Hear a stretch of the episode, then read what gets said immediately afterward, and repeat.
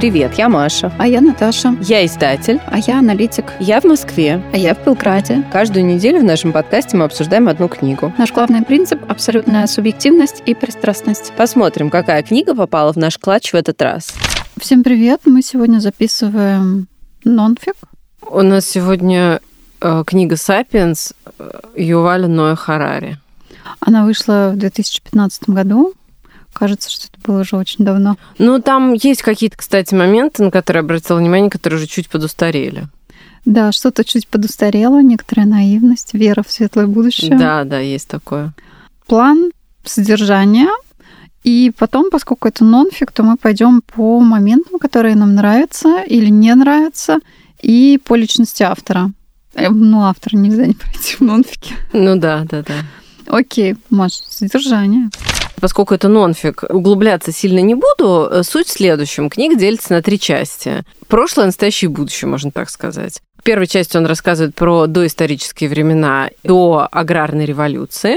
Потом э, вторая часть это между аграрной и индустриальной революцией, доиндустриальной, да. И третья часть это то, что было после индустриальной революции и что ждет нас дальше. Там много довольно внимания уделено э, как бы его э, предвидению будущего. Скажи, в нонфике всегда есть такой вопрос. Это очень занудная книжка. Это не очень занудная книжка на самом деле. Она читается довольно легко. И более того, я даже скажу, что вот та часть, которая первая, которая доисторическая, она мне прям очень понравилась. Мне было интересно читать. И было интересно, ну, много там было познавательного. И я даже когда читала, думала, что неплохо было бы моему ребенку ее подкинуть, хотя бы вот эту часть почитать, вот старшему, потому что, мне кажется, ему это будет интересно. Там довольно много про то, как вот откуда взялись э, люди, ну, Homo sapiens, как э, люди потихоньку перемещались там с континента на континент, как они отвоевывали у природы все больше там земли для себя, как они постепенно от э, собирательства перешли к э, фермерству и так далее, и так далее. То есть там много довольно интересных э, наблюдений, много таких вещей, которые я, конечно же, не знала, и мне прям было интересно. Но там есть моменты в этой книге, он пытается все донести максимально понятно. То есть я думаю, что если бы Максим Ильяхов прочитал эту книгу, она бы ему понравилась. Она прям написана в инфостиле, по классике. Знаешь, это может быть не он, может быть, редактор хорошо поработал. Может быть, не знаю. Но ну, мы по-английски слушали, опять же, да? Но идея в том, что там он старается любую свою мысль разжевать максимально понятными, простыми словами. И иногда он перебарщивает. Иногда хочется сказать, ну, чувак, ну это очевидно. Ну, вот этот абзац конкретно длинный, где ты рассказываешь вот это, ну, его можно было прям сильно сократить. И чем дальше э, повествование идет, тем такого становится больше. Просто фактов становится меньше. Да, а становится больше размышлений. А, а объем-то надо сохранить, раз у нас три части, надо как-то. Ну вот, ты знаешь, баланс. это э, как раз вопрос, который я тоже хотела с тобой обсудить. Потому что я так понимаю, что сейчас такая есть э, мода в целом в нонфике писать как бы книги, которые вот типа история всего. Как у Талеба история всего через антихрупкость, у, у Харари история всего через э, развитие Homo sapiens. Ну и в целом авторы нонфика пытаются не просто написать книжку на какую-то тему, которая их интересует, а поднять ее до уровня какой-то доктрины, я бы вот так сказала. Может быть, не доктрины, может быть, взгляда на жизнь. Они рассказывают, как они смотрят на жизнь через призму какой-то идеи. Да, и прям на жизнь, вот на прям всю жизнь. И, И оно все всего. должно быть логично, Да. да, вписываться. как бы должно быть не просто вот как-то локально, а прям ну, как вот у Харари в хронологическом порядке от большого взрыва до искусственного интеллекта. И, ну, и у Талеба, собственно, тоже. То есть вот просто все обо всем. у Талиба просто взрыв. Ну да, у Талеба просто... взрыв. Ну, собственно, я к тому, что работа должна быть масштабная, и она должна показывать э, прям э, развитие мысли очень обширное. Вот. Кстати, но Харари мы слушали, и там всего 15 часов. Мы даже были удивлены, почему такая короткая книжка, потому что мы уже привыкли 20, 25, 26 часов слушать. Некоторые до 50 доходят, ну ладно. Но Да, когда да. его переводили, я вот помню изданную книжку, она довольно пухленькая. То ли там бумага очень хорошая, то ли там отступы очень большие были в издании. Но она выглядит прям реально как такой талмуд огромный. Ну, ты знаешь, слово «талмуд» может быть выбрано не случайно, учитывая, что автор израильтянин, я не знаю.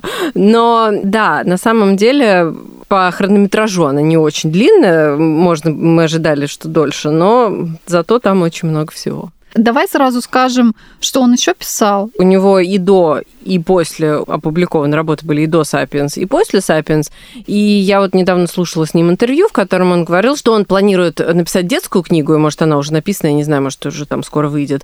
Его идея состоит в том, что историю нужно подавать детям не с точки зрения, что когда произошло, даты, имена, факты, а с точки зрения, почему это произошло. Это, на самом деле, подход, который мне довольно близок. Он хочет, чтобы дети воспринимали вот эти исторические события не как какую-то давно прошедшую фигню, которая вообще не имеет к ним ни малейшего отношения, а как э, цепочку причинно-следственных связей, которые привели к тому, где мы находимся сегодня. Знаешь, как Геккельбери Финн, типа, как он слушал про Моисея, ему было так интересно, так интересно, а потом вдова возьми да и признайся, что этот Моисей давным-давно помер.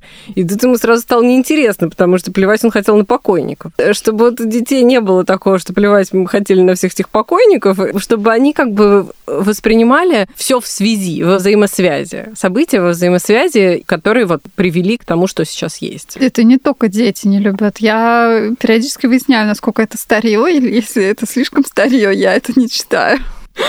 То есть, честно говоря, даже 2015 год по нашим Нет, меркам ну это по нонфику, уже... да, про, про нонфик, да. Нонфик, да, нонфик уже там 2-3 года, и думаешь, ну ладно, наверное, уже устарел. Окей, давай по моментам пойдем. Наверное, хронологически вот в рамках книжки не получится, давай хаотично. Я вот могу сказать, что мне понравилось. Это вот первая часть относится про Австралию, и про истребление сумчатых, как я поняла. Да, это очень интересно. Мне самой очень понравилась эта история. Это не в смысле, что здорово, что их истребили, но просто очень интересно. Очень интересно рассказано. Там были гигантские сумчатые, э, которые прекратили свое существование, когда туда э, пришел человек, и он даже это называет. Я вот даже записала. Он говорит, что люди, раса Homo sapiens, это экологический серийный убийца потому что где бы они ни появлялись, то есть э, не всегда наука это раньше связывала, но сейчас, видимо, уже начала связывать эти события, что люди, когда появлялись в какой-то экосистеме, э, в этой экосистеме начинали погибать целые виды, ну, вымирать целые виды э, живых существ. И вот, в частности, в Австралии, где эти гигантские сумчатые жили много-много-много там тысячелетий, десятков тысячелетий, и все у них было хорошо и прекрасно, и тут появились люди, и буквально за там там пару тысяч лет они полностью исчезли все. Даже, наверное, не пару тысяч лет, они, ну, побыстрее. Ну, да, ну, окей, есть... мы не будем с хронологией, это очень опасно да, там просто, оговориться. А, а там, да, там просто, когда речь идет о вот этих вот миллионах э, и сотнях тысяч лет там до Рождества Христова и то, что вот происходило, там прям очень сложно с хронологией. Я с большим трудом воспринимаю такие большие числа, поэтому мы будем так говорить, что они очень долго жили долго Без и счастливо, человека. и все у них было хорошо, потом появился человек, и они очень быстро все вымерли. Да, но сама идея, что были вот такие крупные животные, она меня ну, не посещала. Но мамонты же тоже вроде как вымерли из-за да, человека. Да, мамонты тоже вымерли из-за человека. В это детстве, кстати, мне это не рассказывали. Так вот в том и дело. Он э, как раз про это и писал, что раньше ученые это не связывали одно с другим. А сейчас э, связывают, что когда человек появляется, животные начинают, ну, животные, живые существа начинают вымирать. Еще что интересно про вот эти, назовем их доисторическими временами, да, сложно да, сказать, да. правильно это или нет. Там есть рассуждение о том, было ли раньше жить более опасно, чем сейчас. То есть была ли выше вероятность погибнуть от рук условно соотечественника или кого-то там. А, или да, нет. И, и очень интересно он про это тоже рассуждает. Да-да. Да, ну, э, краткий вывод, э, сейчас безопаснее. Сейчас безопаснее в целом, да, но у него есть вот э, в книге есть несколько вопросов, которые он ставит таких больших вопросов, на которые э, он сам ответа не знает, и он не боится, что на самом деле довольно прикольно, не боится э, ставить эти вопросы, рассказывать о разных версиях, которые существуют.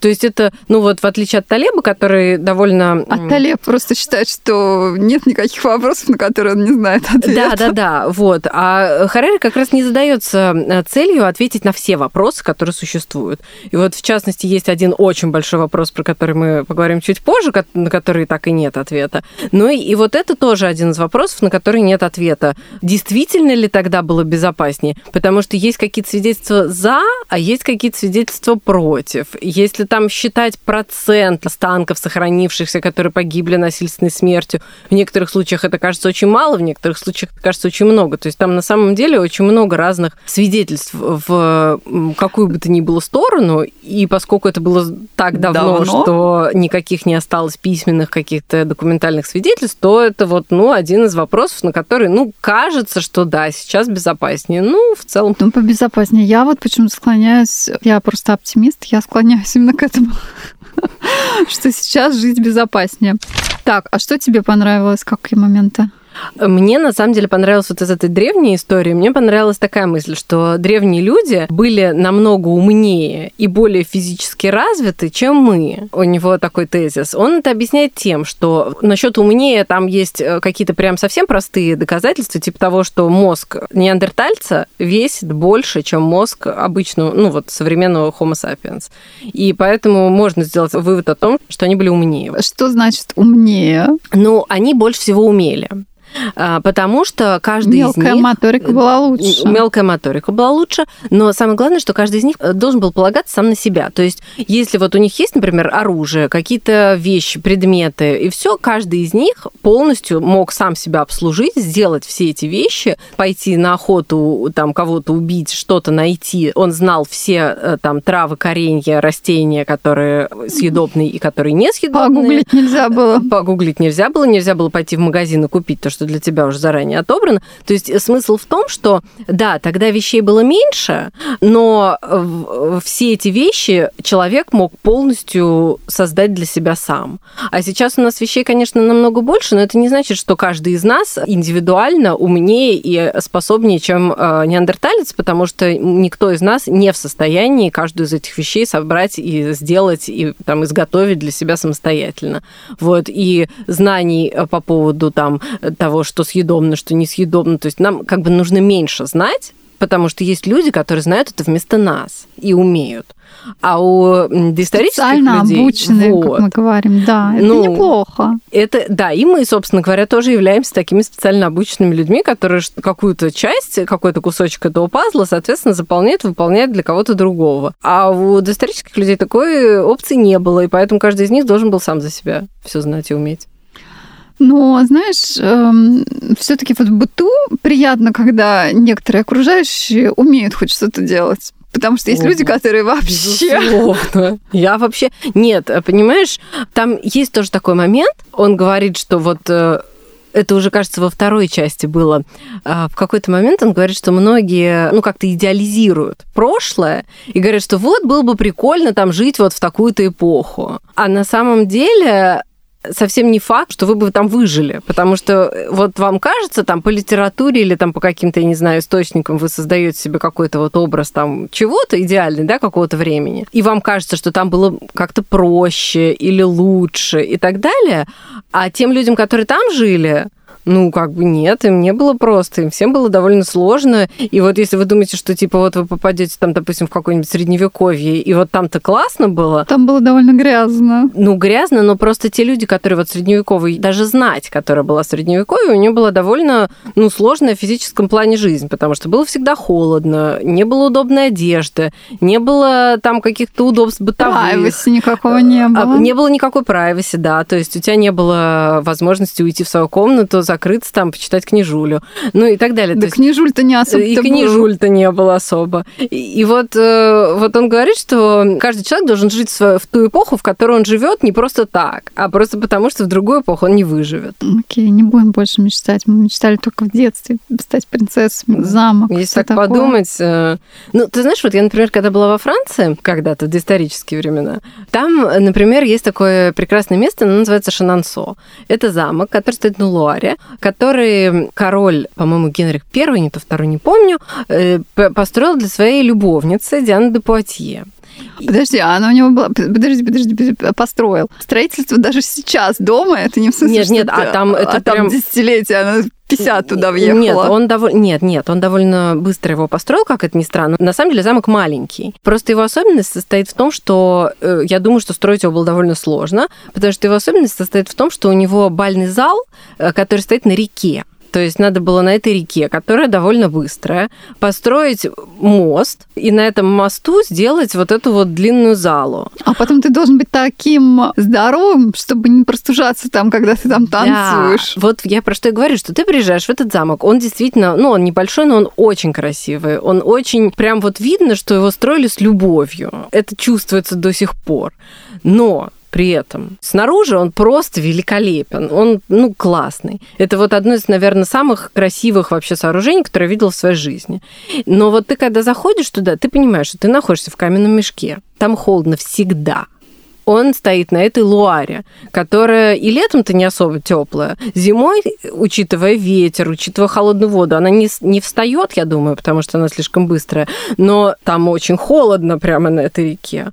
А как бы, ну окей, ты зажег камин. Что ты думаешь, камин тебя обогреет? Да нифига. Ну, он тебя может обогреть, если ты сидишь прямо рядом с ним всю зиму. Ну, ты же там, наверное, всю зиму не просидишь. То есть, на самом деле, жить в этом замке, да, это классно. И, более того, замок-то считался очень крутым, крутым настолько, что когда король умер, его мать отобрала этот замок у Дианы, потому что она хотела сама там жить. Ну, она предложила ей другой взамен, но, короче, сама она там осталась. Когда ты приезжаешь, ты понимаешь, почему. Конечно, это очень классное место, но, с другой стороны, я думаю, там так некомфортно было жить вот в те времена. Да и э, сейчас тоже там внешне. Ну, там, да, вот, то есть, как бы, да, быть принцессой в замке, это, наверное, классно. В теории, в идее. Но на деле это крайне дискомфортно. Да, слушай, давай я тоже байку расскажу про жизнь на воде. Я не совсем москвичка, и как-то вот, когда я приехала, только как-то вживалась в этот город, обосновывалась, понимала, что важно, что не важно. И тут на какой-то встрече была девочка, которая говорила, я живу в доме на набережной. А я решила поддержать светскую беседу, и поскольку я из какого-то жизненного опыта знала, что жить на речке, в принципе, это очень холодно. Ну вот мне тоже так кажется. Да, и я сказала, ой, а там не прохладно ли, не вдувает ли? Могу так сказать, это в Москве неудачно. Если кто-то вам говорит, что живет на набережной, нужно просто падать в обморок от восторга. Не на набережной, в доме. На в доме на набережной, да, да, да. Особое место силы. Особое место силы, поэтому ни в коем случае не говорите, что там может быть как-то влажно, некомфортно. Вот я, если честно, тоже не понимаю вот этой лирики, да, и этого восторга от дома на набережной, потому что он, конечно, классный, и, наверное, там большие квартиры и высокие потолки, но там же, наверное, концентрация... Тут же вывозили из каждой да, квартиры вот... кого-то и расстреливали, прошу Просто прощения. каждую, каждую ночь. То есть, мне кажется, что концентрация скорби, которая впиталась в эти стены, она довольно большая. Какие еще моменты? Мне понравилась идея про научную революцию и вообще как научное мышление об открытиях повлияло на капитализм и на экономическое развитие. Я вот эти два момента до него не связывала. Ну, хотя я полностью согласна с его идеей, что наука, конечно, те, кто работают в науке, вот как я когда-то работала, очень хотелось бы делать research так, как ты хочешь, чтобы никакое государство и никакие грантодатели не влияли на твой выбор. Но он говорит, что ребята наука всегда шла рука об руку с империализмом с да. и с экономикой. Да, это, это очень интересно, я как-то об этом раньше не думала, мне вот понравилось это в, в разрезе рабства. Да, рабство, кстати, да, давай ты тогда расскажешь про рабство, как там описано. А там про рабство две интересные мысли есть. Вот первое, это вот про, то, про что ты говорила, что на самом деле африканских рабов начали привозить в Америку не потому, что был какой-то расизм изначальный, не потому, что считалось, что они какие-то там плохие, не знаю, или там к ним относились плохо, потому что они были черные или еще что-то. На самом деле в основе лежало просто то, что нужно было обрабатывать эти вот сахарные плантации, а у белых была лихорадка, которая их очень быстро убивала. И на самом деле, если вспомнить историю, если вспомнить, например, прекрасную книгу «Одиссея капитана Блада», да, то мы помним, что тех англичан, которые провинились и которых там, которых обвиняли в государственной измене, их же ссылали в Америку, и они, собственно говоря, там были абсолютно такими же рабами, как черные рабы. Просто в какой-то момент плантаторы поняли, что это не не очень выгодно этих белых рабов держать, потому что они просто физически не выдерживают, и э, все начинают заболевать этой лихорадкой и довольно быстро мрут. И поэтому надо что-то другое придумать. А в Африке у людей был иммунитет к этой лихорадке. И поэтому оказалось, что они гораздо более приспособлены к этому делу. Поэтому их начали свозить в Америку. 10 миллионов, и сколько-то еще умерло по дороге, это тоже, наверное, исчисляется миллионами. Да, да, скорее всего, потому что конечно, там нечеловеческие условия были, в которых их свозили, но это объяснялось, опять же, просто экономическими совершенно причинами. И это вот первая мысль про рабство, которая э, была, а вторая – это вот про мифы. И это тоже очень интересная мысль, которую я заметила и которая мне показалась очень прям классно выраженный, что люди, это одна из особенностей, которых отличают от всех остальных, от доисторических людей, от других биологических видов, что люди рассказывают друг другу мифы. И что вот за счет этих мифов они, собственно, живут. На этих мифах и стоит все вообще, вся цивилизация человеческая. На мифах, которые они друг другу рассказывают. И вот, например, отцы-основатели, когда писали Декларацию независимости, она тоже построена на мифе о том, что, ну, первая фраза, да, Декларации независимости, о том, что каждый человек имеет право на жизнь, свободу и счастье э, ну и на то, чтобы, точнее говоря, делать что-то для того, чтобы достичь счастья. Не знаю, как это по-русски правильно сказать. Не суть. И вот как бы несмотря на то, что там сказано про свободу, да, что каждый человек имеет право на свободу, не будем забывать о том, что этот документ написан в те времена, когда в Америке процветало рабство, просто цвело пышным цветом. И все отцы-основатели, между прочим, были рабовладельцами. И ты думаешь, а подождите, а, а как? Но на самом деле надо понимать, что тогда была совершенно другая логика, у них был совершенно другой миф, который состоял в том, что рабство это другое. Ну, то есть да, как современный язык. Свобода это другое. Это просто другое. То есть э, черные рабы не считались на самом деле по-настоящему людьми. Потому что вот те люди, про которых написана Декларация независимости, это не вообще все люди. Это белые американские люди. А черные рабы, которые приезжали, они, ну, это другое он пишет о том, что вот люди тогда, то есть психология была построена таким образом, что у них не было абсолютно никакого диссонанса на этот счет. Потому что люди это белые мужчины. И все. Даже не женщины. Даже не женщины. И этот миф был настолько плотно в их сознании, что у них действительно не было никакого сомнения по поводу того, что, может быть, мы имеем в виду не всех людей, нет, для них это все люди. Все люди это все белые мужчины, а что-то непонятного. Ну, видишь, у них была стройная картина мира, психотерапевты не могли тогда заработать. И самое главное, что внутреннего противоречия, и это неплохо, это не хорошо и не плохо, это просто так. Потому что миф это то, на чем вот стоит цивилизация. И все, вот тот миф тогда был вот такой. Он довольно много о мифах, и это вот, наверное, именно вторая часть, она больше на них основывается, потому что на мифе держится, по сути, национальное государство, что есть какая-то национальная общность. Да. А... Хотя на самом деле, да, и что типа биологически все люди одинаковые, никто из них друг от друга там типа не отличается. Настолько уж. Мифы, конечно же, это рыночная экономика, свободная торговля и так далее. Это все тоже своего рода мифы, ну, частично наука там что-то пытается еще как-то опровергнуть какую-то часть, но в том, что свободная торговля это хорошо, это миф, мне кажется, такой очень сильно укорененный во многих людях сейчас. Хотя крупные страны ему не очень-то следуют. А почему? Ну, какие примеры, что не следует? Ну да, я вот не совсем. А, ну, например, такой явный пример, когда заявляется одно, а по факту другое, это свободная торговля сельскими, э, сельскохозяйственными продуктами. Например, у Африки нет свободного доступа э, к рынку Европейского Союза поскольку там дахийский раунд и все такое не было подписано. Короче, по факту вы можете, ну и у нас, наверное, и в других странах европейских увидеть такие шоколадки или еще что-то, на них написано free trade, и все такое, и вам кажется, что вы поддерживаете какие-то африканские племена, производство и все такое. Ну, может быть, вы чуть-чуть поддерживаете, но если вы просто пустите на рынок масс-продакшн, так сказать, из Африки, вы поможете больше части населения, очевидно, но этого не происходит. Это очень зарегулированный рынок. То есть как бы Европейский Союз защищает своих сельскохозяйственных производителей. А мне еще понравилась история насчет мифов. Это про то, что, ну вот, да, мы говорили про Ирак, то, что э, французы придумали, что вот есть такая нация, а Саддам Хусейн потом дальше это как бы просто там продолжал развивать и, ну, подхватил эту идею и убедил всех, да, своих соотечественников, что они представляют из себя какую-то нацию. Хотя на самом деле там три нации, которые не являются единой. Еще про Индию было интересно.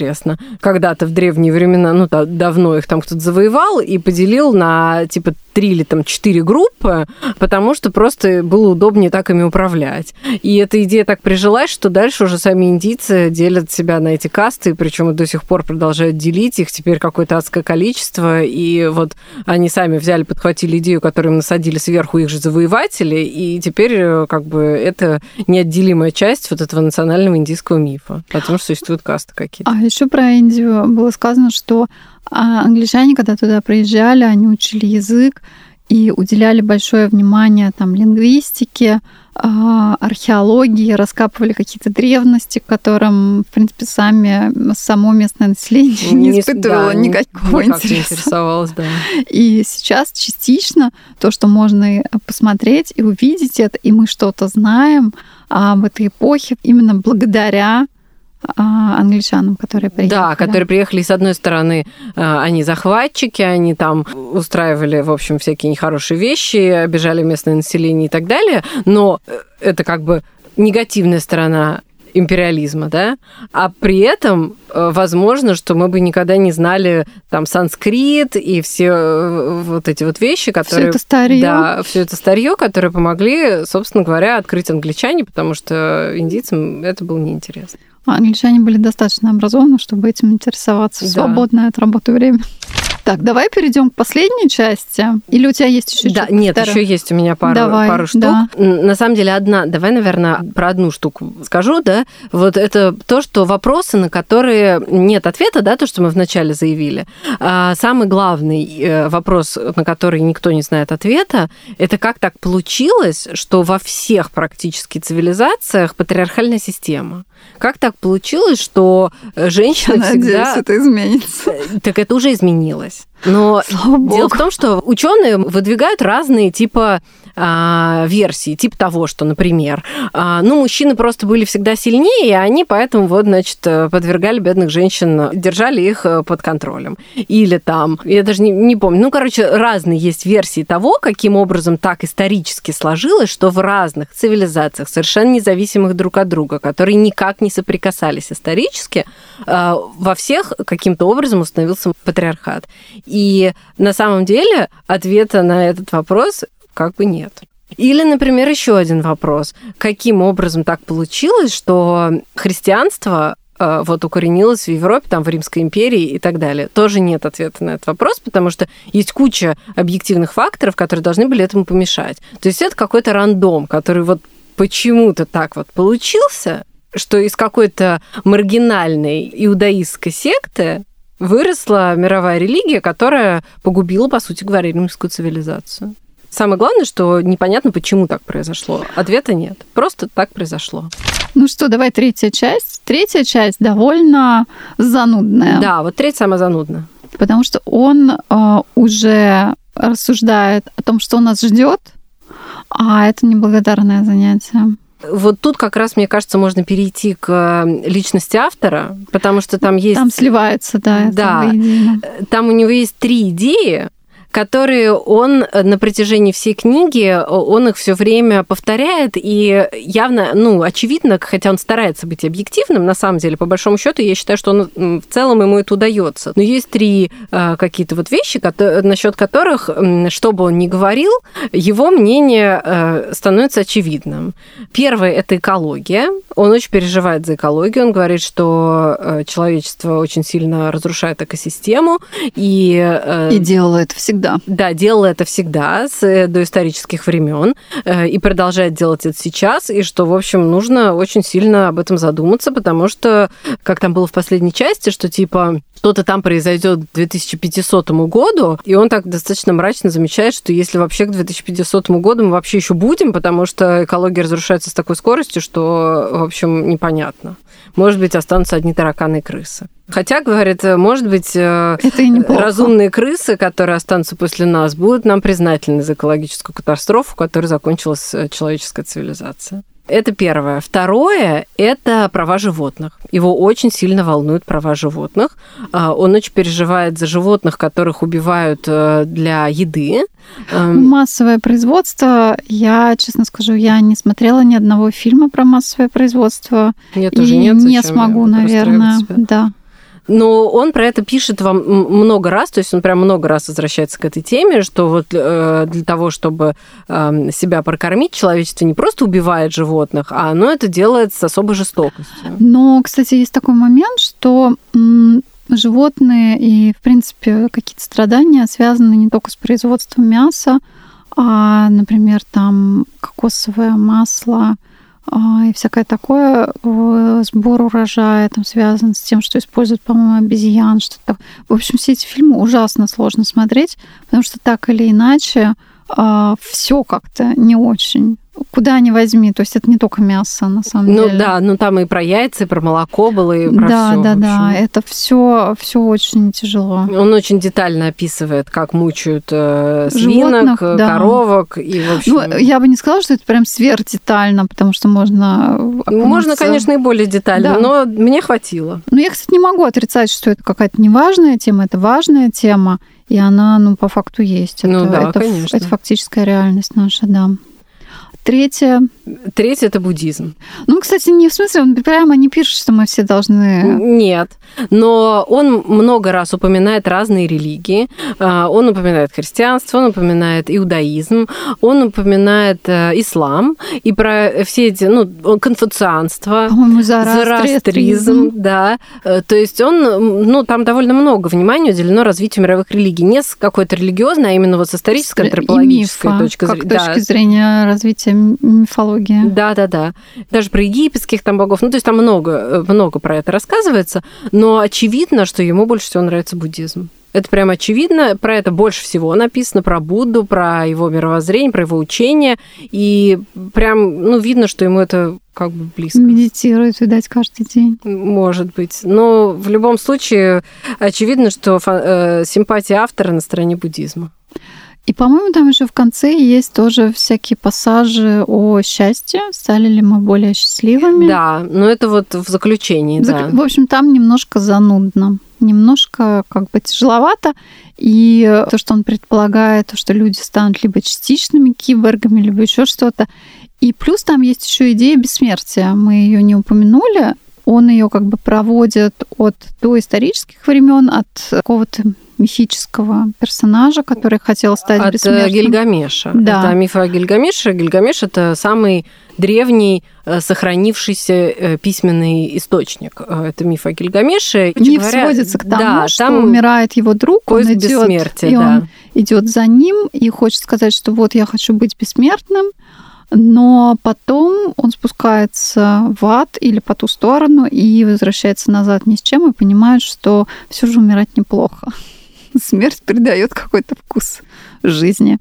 А Харари в конце рассуждает, что да, мы движемся э, к бессмертию, и все или большая часть действий, которые совершают ученые по лечению всевозможных болезней, на самом деле это движение к бессмертию, просто так не говорится. Но, по сути, это то же самое. Ну и, в общем, непонятно. Вот тут, кстати, непонятно, как он к этому сам относится. Он просто это констатирует как факт. Ну, мы-то не застанем, я надеюсь, этого времени, когда мы будем бессмертными. Там еще довольно интересно развивается эта мысль в ту сторону, что много он говорит про то, что история ускоряется. Это, очи... это как бы не Мы от него заметили одного это на своем веку. Это все понятно, да. Что между событиями в, ну там, ладно, в доисторическую эпоху, но даже в эпоху там аграрную и индустриальную, между э, там, допустим, какими-то событиями проходило гораздо больше времени, чем сейчас. То есть сейчас все очень-очень ускоряется. Как раз это и про а, патриархат он тоже говорил, да, что столько времени был патриархат, и казалось бы, что, наверное, переход должен тоже быть от него довольно долгий и так далее. Это произошло вот буквально за пару лет. Ура! Ну да, нам повезло очень в этом плане. Э, ну и про бессмертие тоже он говорит, что вот столько времени, ну, были вот доисторические люди, потом был Homo sapiens очень-очень-очень много там тысячелетий, а возможно, что буквально через пару десятков лет будет вообще совершенно новый биологический вид, который заменит Homo sapiens, и это будут бессмертные э, люди-киборги. Мне кажется, на этой оптимистичной ноте надо заканчивать. Э, возможно, уже лучше ничего не скажешь. А еще, знаешь, что было интересно? Во-первых, он очень много раз, э, это в заключение скажу, рассказывает про то, как менялись разные вещи. Вот, э, как менялась роль и применение различных э, вещей. Например, вот на примере часов он это рассказывает, что вот раньше часов там, не знаю, были только солнечные часы одни там э, на всю цивилизацию ацтеков и, или и там нормально. Инков, да, им как бы было норм. Потом э, одни часы появились там в средневековье одни, часы на город, на городской площади, и людям было все равно сколько времени. А потом там, значит, начали там на разных башнях появляться часы, а сейчас у нас такое количество часов, мне очень понравилась эта мысль, что нужно делать сознательные усилия для того, чтобы не знать, сколько времени. Но это не только часы, это вообще у него такой прием. Он много раз про разные вещи там рассказывает, как они менялись э, с течением времени, как деньги менялись, э, как менялась э, роль семьи, как менялась роль индивидуума, как менялась там роль огня в жизни человека и так далее, и так далее. С доисторических времен до нашего времени. На самом деле это иногда бывает довольно интересно. Вот с часами мне больше всего понравилось, но и там и про многие другие вещи тоже написано. И это классно иногда бывает, вот отследить историю какого-то предмета или явление дает много представлений о том, как и люди менялись, собственно говоря, тоже. И еще я хотела сказать про местоимение. Ну, просто по-английски это довольно прикольно, потому что все время когда вот фраза строится таким образом, что, например, человек идет туда-то, и он должен там сделать то-то. Ты заметила, что почти всегда местоимение будет она. То есть это... Редактор поработал ну, возможно, редактора, возможно, он сам, то есть это какая-то, может, уже новая форма, устаешься, это не первая да, книга, в которой да. я это встречаю. В нонфике сейчас э, англоязычные авторы... Они миксуют то да, он, то, то он, она. то она, но чаще она. И... А у него чаще она. Мне показалось, что, в принципе, нормально баланс, но... Не, меня это вообще абсолютно не смущает. Просто э, я это, на это обратила внимание. Не уверена, что в русском нонфике так же делают. Ну, интересно, что в переводе ну, должны были соблюсти. Да, я тоже думаю, что в переводе это соблюли, но это в целом хорошая идея, мне это нравится. Да, 50% населения просто забыли. Ну, как, э, собственно говоря, принято было у нас раньше, э, на протяжении всей истории. Но теперь времена меняются. Ура! Слушайте или читайте Харари? Да, вот эта книжка, которую я вот могу порекомендовать, я говорю, По даже... крайней мере, две первых части. Да. Обязательно прочитайте. Спасибо, что дослушали до конца. Подписывайтесь на наш телеграм-канал, который тоже называется «Книжный клатч». Ждем вас на следующей неделе.